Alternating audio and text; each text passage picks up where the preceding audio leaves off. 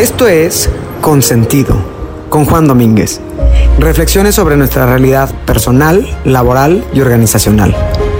Humanismo puesto en práctica con pragmatismo. Únete a la conversación.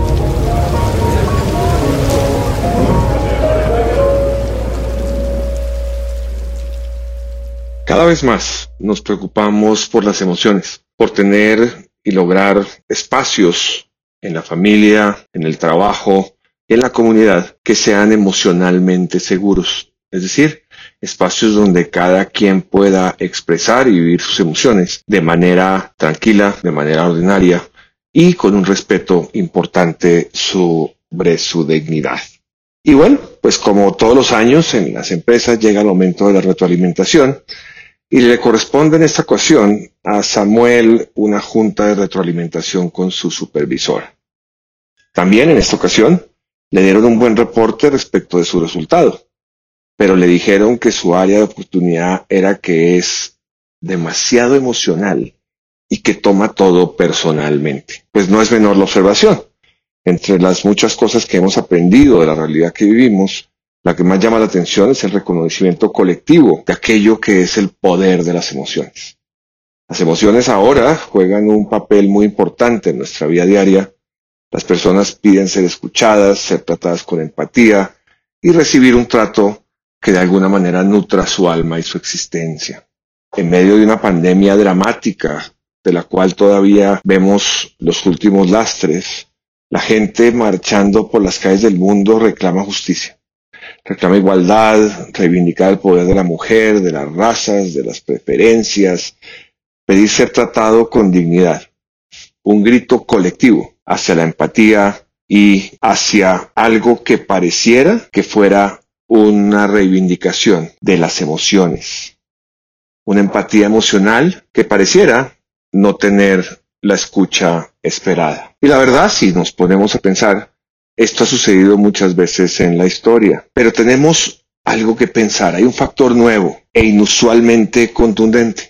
Las personas que reclaman y se quejan ya no son impulsadas por líderes que llevan a la colectividad, como Mandela, como Gandhi, como Milk, como Luther King. Se representan a sí mismos. El observar la incapacidad del Estado y de los líderes y de la Iglesia y del gobierno para reivindicar sus propios derechos implica que ellos estén afuera en la calle con un propósito común y una emoción común, pero de manera individual sin un liderazgo que los agrupe.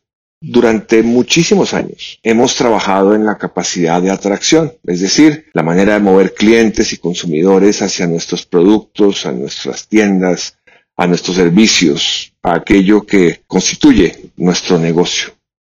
Se ha tratado de tener un gran producto a un excelente precio y valor y como siempre en el lugar correcto.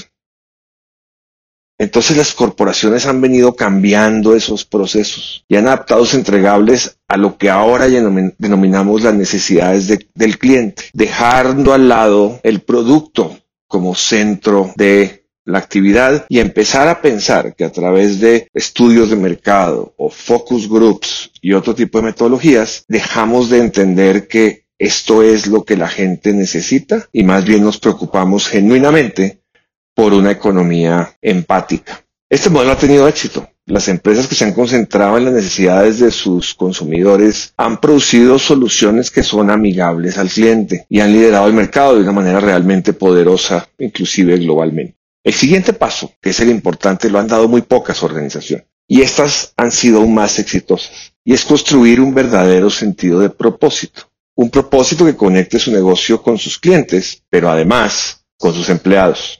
En el año 2003, Jack Dish Heath y sus colegas publicaron por primera vez Forms of Endearment, también producto del trabajo de Raxa Sodia. Este es un fascinante estudio sobre cómo las empresas con un propósito triunfan financieramente por encima de las que no lo tienen. Y la razón de ello es que unen los dos puntos, el negocio, el producto, el cliente y el empleado con un mayor sentido de trascendencia que se convierte no solo en un diferenciador, sino que mejor las ventas y el bienestar interno. Particularmente, vámonos a la década de 1980. Las grandes corporaciones incorporaron dos formas de diseñar la cultura. Un modelo impulsado por la conducta o el conductualismo dentro del trípode cultural. es decir, definir cuál es la visión, cuál es la misión y cuáles son los valores. Pero hay una segunda forma como se ha abordado y es a través de estándares, conductas esperadas, definiciones de liderazgo, pero cuyo eje y foco fundamental es generar consecuencias negativas por su incumplimiento. Un conductualismo dogmático, forzado y por supuesto peligroso. Goleman introdujo el concepto de inteligencia emocional, que se opuso y luego complementó con la inteligencia tradicional, trayendo una individualidad a la ocasión, más allá de una colectividad, pero al mismo tiempo encasillando esa emocionalidad en parámetros y mediciones comparables. Esto llevó, desafortunadamente, a entender unas emociones como superiores a otras y a la obligatoriedad de conducirse de una manera estandarizada, en oposición a lo que todos queremos, que es la autenticidad emocional. Necesitamos entonces pensar y de construir ese concepto aún más para construir realmente una propuesta de valor al empleado con una carga y resultado emocional positivo y consecuentemente definir nuestro valor hacia el cliente en ese orden, primero el empleado, luego el cliente, como una mezcla de emociones para nutrir y promover. Para construir entonces una cultura organizacional necesitamos profundizar en cómo reacciona el sistema, cómo se siente y las emociones que se producen en individuos específicos.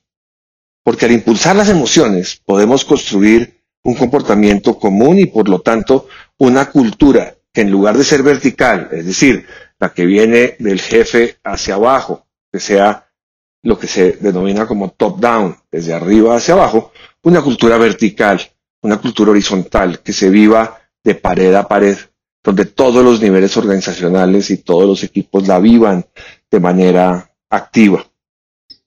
Los neurólogos y expertos en comportamiento han podido descomponer las emociones en cerca de 80 variedades específicas y distintas. Desde la neuropsiquiatría o la nueva neurología, estudiosos como Susan David o la doctora Lisa Feldman Barrett no solo han desarrollado modelos para entender la química y física de las emociones, sino que también han comprobado que no se trata simplemente de una dualidad entre la razón y el corazón. Vale la pena destacar el reciente libro de Brené Brown, El Atlas del Corazón o The Atlas of the Heart, que logra descomponer de manera individual cada una de las emociones que tenemos y que nos produce y distinguirlas unas de otras. Porque ponerle nombre a la emoción es la mejor manera de manejarlas para nutrirlas o para evitarlas. Si somos capaces de construir una cultura basada en las emociones, tocamos a la humanidad en su esencia. Ello nos permitirá ser capaces de promover una conducta desde el corazón, desde la mente desde el cuerpo entero y el alma. Pero más importante aún, poder entender la relevancia de la diversidad emocional una dimensión hasta ahora inexplorada y que debe partir del principio de garantizar lo que hablábamos al principio, es decir, espacios de seguridad emocional o lugares emocionalmente seguros. Quizá esto es de lo mejor que nos ha dejado la digitalización, el regreso o reconocimiento a lo irreemplazable, a lo irrepetible, a lo más humano de todo, la emoción. Y tal vez, en un modelo así, la emocionalidad de la que hablábamos de Samuel será valorada como autenticidad y fortaleza. Consentido, con Juan Domínguez.